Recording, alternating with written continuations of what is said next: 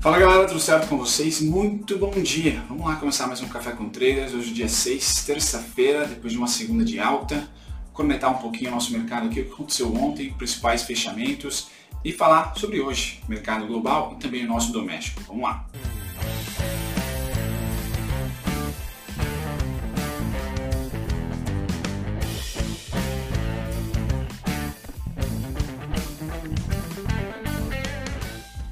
Olá, senhores. Então vamos lá, vamos começar. Espero que vocês não tenham se assustado com a minha digníssima cara de sono, mas de vez em quando me inspiro aqui a tentar mostrar a digníssima cara para vocês. Dando um bom dia, bom dia a todos que me acompanham aqui no café. Vamos lá, cornetar um pouquinho o mercado que ontem foi contente, né? Incrível como o, o meu canal é um sinal, tá? O canal do Clube dos Dividendos acaba sendo um sinal se a bolsa foi bem ou não no dia. Quando eu consigo ali atingir cerca de 800, mil visualizações por vídeo, é porque o negócio está indo bem. Quando não rola nem quinhentão é porque, putz, o mercado deu uma azia danada. Então ontem foi um dia que o mercado subiu mais de 2%. Tá? Segunda-feira passada, bem verdade, o mercado, na minha opinião, também viria para uma alta dessa. Tá? Mais ou menos que de segunda o mercado global está comprando, a gente viria comprar também. Começamos, quem lembra semana passada, segundana, segundona, começamos comprador.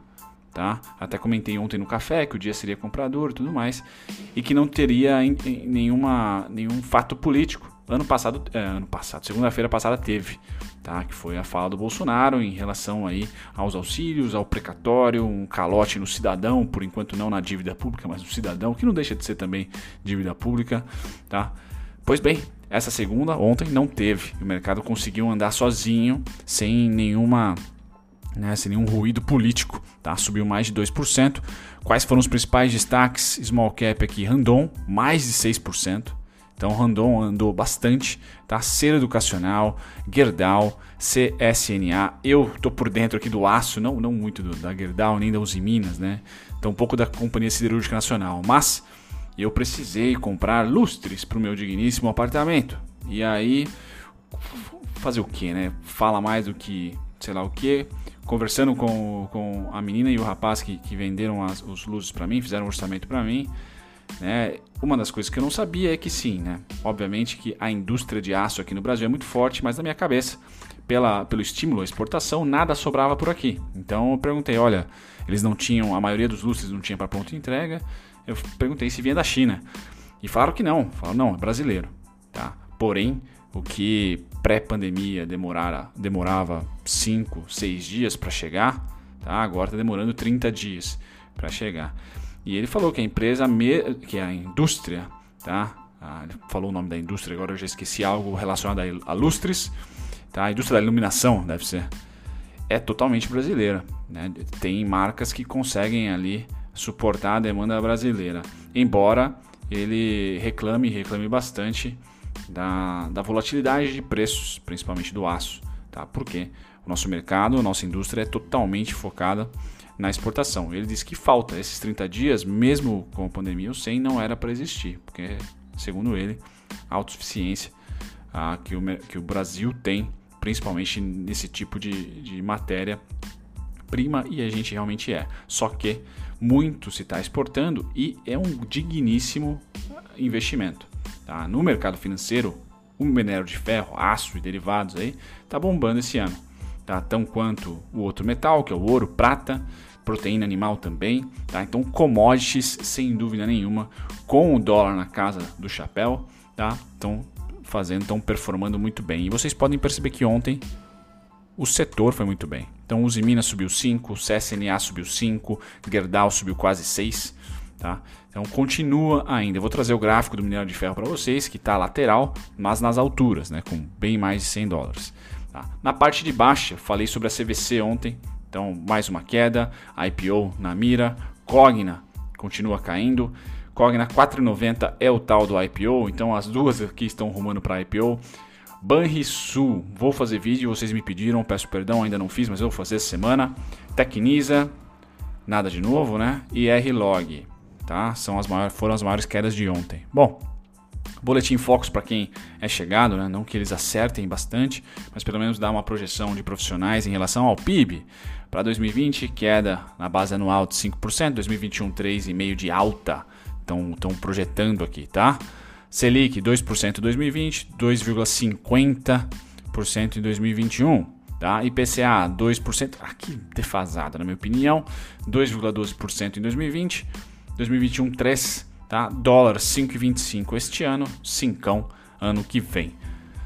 Certo? Esse é o que o, Bo o Boletim Focus nos informou segundona. Tá? Vamos lá agora dar uma olhadinha como foi o fechamento no mercado norte-americano ontem. Então, alta. Teve alta lá, puxa alta aqui. Tá? Como a gente caiu mais semana passada do que o mercado global, tá? devido, na minha opinião, a esse ruído específico de falta de austeridade ou de sinalização de falta de austeridade do governo. Lembrando, no viés do mercado financeiro, cortou a austeridade, criou-se uma nova despesa sem ter uma, uma dupla receita, às vezes até cria uma receita e o mercado não gosta mesmo assim, vai ter ruído, vai ter venda.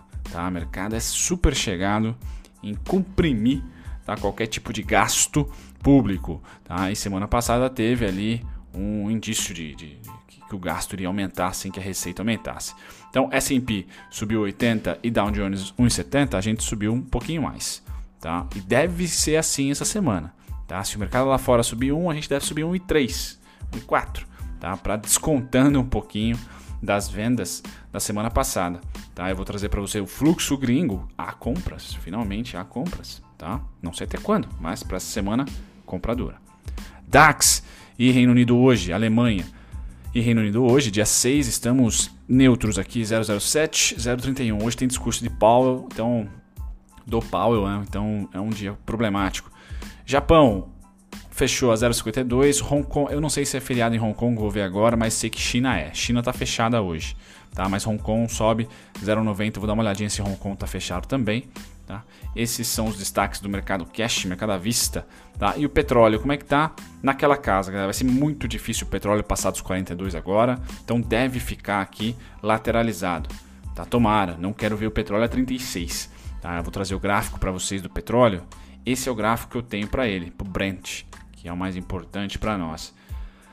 42,800 é muito complicado no curto prazo passar com facilidade. Isso graças à análise técnica, tá? Não é fundamento. Se o shake se reunir com outro shake e de repente resolver alguma coisinha, tá? É, muda bastante, tá? Temos descidas e subidas homéricas aqui com as reuniões, tá? Que são difíceis de prever na no análise técnica, tá? Mas quando o mercado está só entre especuladores, só entre investidores, o negócio fica bem mais técnico e agora, tá? O que é resistência, que foi resistência aqui, virou suporte a colar, certo? Resistência de baixo para cima, suporte de cima para baixo e aqui resistência de baixo para cima. É o 42 e 800, tá? Eu tenho um alarme ali em 36. 36 para mim é um suportão e funciona da mesma maneira, galera. Quem é novo na análise técnica, que era resistência, ups, que era resistência, virou rompeu para cima, tá? O que era resistência, rompeu para cima, virou suporte. Tá? Então, duas resistências, rompeu, virou suporte. Bipolar o mercado. Né? Bom, vamos sair aqui do nosso petróleo e vamos dar uma olhadinha nos metais. Ouro e prata neutros. Prata cai um pouquinho, 0,55. Minério de ferro, eu sempre esqueço de colocar no mensal, pois não tem liquidez.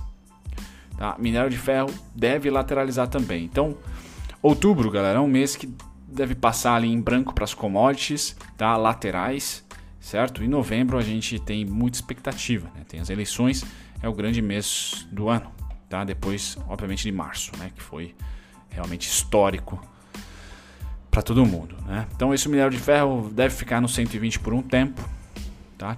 Saindo dele aqui a gente volta para o setor agrícola agora. Vamos falar do café, cai 1,61 Algodão sobe 0,32, soja 0,88, trigo 0,30, açúcar 0,44. Mês muito bom para o açúcar, hein? Ah, milho 0,35 de alta. Essas são as commodities grãos. Vamos para as proteínas animais. Famoso steak, tá? Seja lá de qual. Suíno subindo, não para. Futuros de gado engorda 140 é suporte. Futuros de gado em pé 108. Então subindo aqui, resiliente De commodities, eu acho que proteína animal, minério de ferro, ouro, muito bem, né? Muito bem esse ano, né? Grandes, grandes investimentos, sem dúvida nenhuma, na base anual, tá? Bom, vamos para os índices futuros. Hoje tem muita notícia no meio, tem Powell para comentar. Então, o que vocês estão vendo aqui muito provavelmente não vai refletir tá, o mercado o dia inteiro. Tá? Deve refletir nossa abertura. Então, nossa abertura deve ser equilibrada. Ontem terminou, vamos dizer, em um momento de V né, no, no intraday. Deve ficar, a abertura deve ser, creio eu, entre a oscilação de ontem, sem gaps, fugindo das oscilações de ontem, tá? que seria para cima no caso. Tá? O mercado então em compasso de espera. Vejam que não cai muito, o único que sobe bastante é o S&P, isso no mercado futuro, tá? Vamos falar dos juros. Juros então deu uma enganada boa, virou o contrato, não temos mais aquele fluxo abissal de setembro, o contrato de outubro está bem menos líquido, ou melhor, continua bastante líquido, mas com menos saldo financeiro, o que joga a gente para o gráfico. Tá? E ontem, uma queda homérica nos juros. Então me parece que o mercado ainda não virou totalmente para os juros. Tá? 2020 deve manter aqui, mesmo no curto, né? esse é 2021, tá? mesmo no curto, deve manter entre 1,93,5 tá? a 2,150, 2,15%, 1,93%. Tá? A taxa aí, juros DI deve se manter assim. Não, não entrou volume aqui nesse rompimento, tampouco rompeu, né? Fez mais cauda do que rompimento. Então a gente deve ficar nessa oscilação, tá? Deve lateralizar esse cara, deve perder então interesse de saldo, trading, o que deve vir para o dólar, que está com cara de venda maciça, tá? Dólar então perdendo saldo e abriu um novo contrato de outubro com menos saldo ainda. Então tendência do dólar deu uma enganada e eu trouxe para vocês de novo, né? Fui enganada pelo dólar já vou mostrar o gráfico do IDOX para vocês, mas rolou uma certa compra na finalização do contrato, na rolagem do contrato, né? E aí no novo contrato não não continuou as compras. Então, dólar está fora do radar, com possibilidade de venda barra lateralização. Juros deve lateralizar, tá com muita cara de que não vai ter oscilação.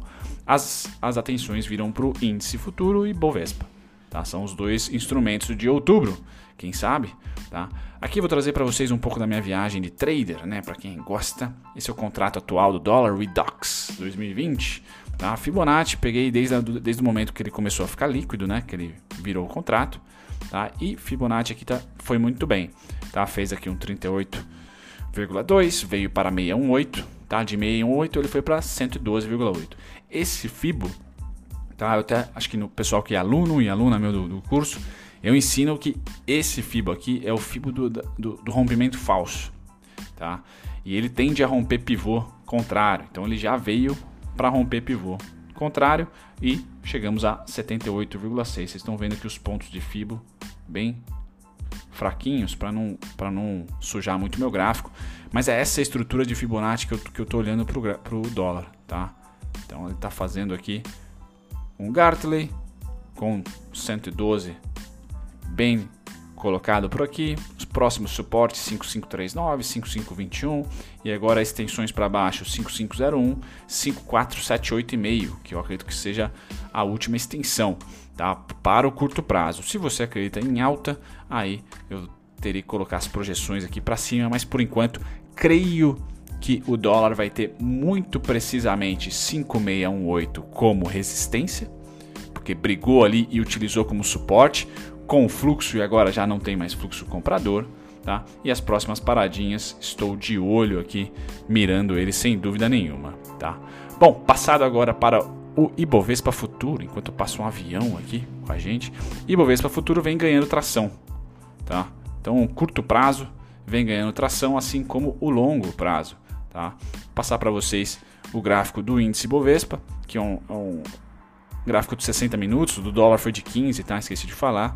Também utilizando Fibonacci para vocês que são fãs da ferramenta, tá? Tem uma grande, ups, uma, uma grande expansão aqui. Poxa, uma grande expansão aqui, tá certo? 38,2, fundo duplo, 618, fechou. É, como máxima no 618 aqui em 96, 420, mas também por fluxo, por demanda, tá? Essa alta aqui, 2.780 pontos, essa alta aqui contando com o gap, 2.900 pontos, tá? Muito próxima aqui, 2.92, 3%, e essa alta contando do gap, pum, 2.800 pontos. Então, não, não, se, se, você quiser contar a partir da mínima aqui, vai dar um pouquinho mais, tá? 3.345. Mas eu peguei a partir do gap para dar um match aqui, ó. Então, percebam que oferta e demanda são muito, às vezes passa a ser um setup de, de, de, de, simplesmente, sem utilizar nada mais, nenhum outro tipo de instrumento de análise técnica. Então eu esperava que o mercado pudesse ir no máximo ali e realmente foi. Então se você está otimista, tem que saber que o fluxo desse cara é, é no mínimo nas partes compradoras quando vem para um dia inteiro comprador ou uma semana inteira compradora, vem para essa para esses 3%, 2 mil e pouco. Tá? Se a gente pegar aqui do fundo a máxima, 2.900 pontos. Tá? Então é esse o fluxo que é isso que eu faço no mercado. Tá? Tentar especular no fim de um fluxo. Se eu quero vender, pô, vou só vender quando ele subir, se subir 3%. Se eu quero comprar, eu tenho que olhar as vendas aqui e tentar identificar algum padrão de venda e operar no fim dela, ou pelo menos especular no fim dela. Tá? Então, índice futuro, eu tenho esse FIBO muito bacana dos 60 minutos, que dá para mim também auxilia junto com o mestre de dividendos. Estou sem os pontos do mestre de dividendos aqui, tá? mas o FIBO também me auxilia a saber quais são os pontos mais importantes do ativo. Esse é o índice futuro, o INV 2020. Tá? O índice à vista, compras, está rolando compras e interessante que está rolando compras Aqui eu tenho o dia 30, fazem 1, 2, 3, 4, 5 dias de compra, o que a gente não via, meu, há muito tempo. Então, dá uma animada, vá, dá uma animada. Notícias: Movida e Magazine Luiza, parceria e aquisições. A Movida está lançando um novo serviço no mercado. Trata-se do Movida Cargo, cuja finalidade é alugar carros no modelo Fiorino. Tá? Fiorino e, é, Courrier, tá? Aquelas de mudança, eu preciso bastante fazer carreto. Assim, as pessoas físicas poderão alugar esses veículos para prestarem serviços. Tá? Bacana também. Ah, vamos agora para a notícia do, da Magalu. Esse não foi o único investimento recente ah, na área logística, com as aquisições da plataforma GFL e do SyncLog. Tá? Também avaliamos aquisições como positivas. Então, aqui um resumão das aquisições tanto da Movida quanto da Magazine Luiza. Falando da Movida, Trago para vocês o gráfico de uma hora, porque ela está bem consolidada. Tá? Eu trago uma realidade que sim, o nosso OBV está em queda, tá? E o mercado bem lateral, então a tendência dentro dessa lateralização é vir para suporte, tá? Suporte que eu tenho é 15,46, tá? E estou caçando aqui alguns fluxos do intraday que dariam ali em 15,35.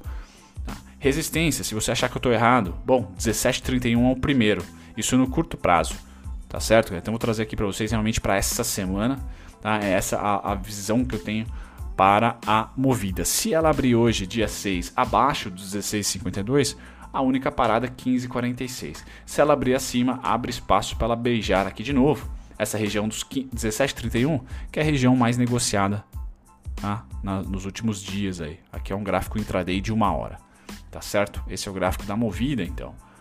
Magalu, Magalu é gráfico diário, um pouquinho mais de longo prazo, tá? Longo prazo, um pouquinho mais curto prazo, curto prazo não curtíssimo, tá? Magalu, ao contrário da Movida, OBV, né? Lateral, preço lateral, OBV subindo e rompendo o topo.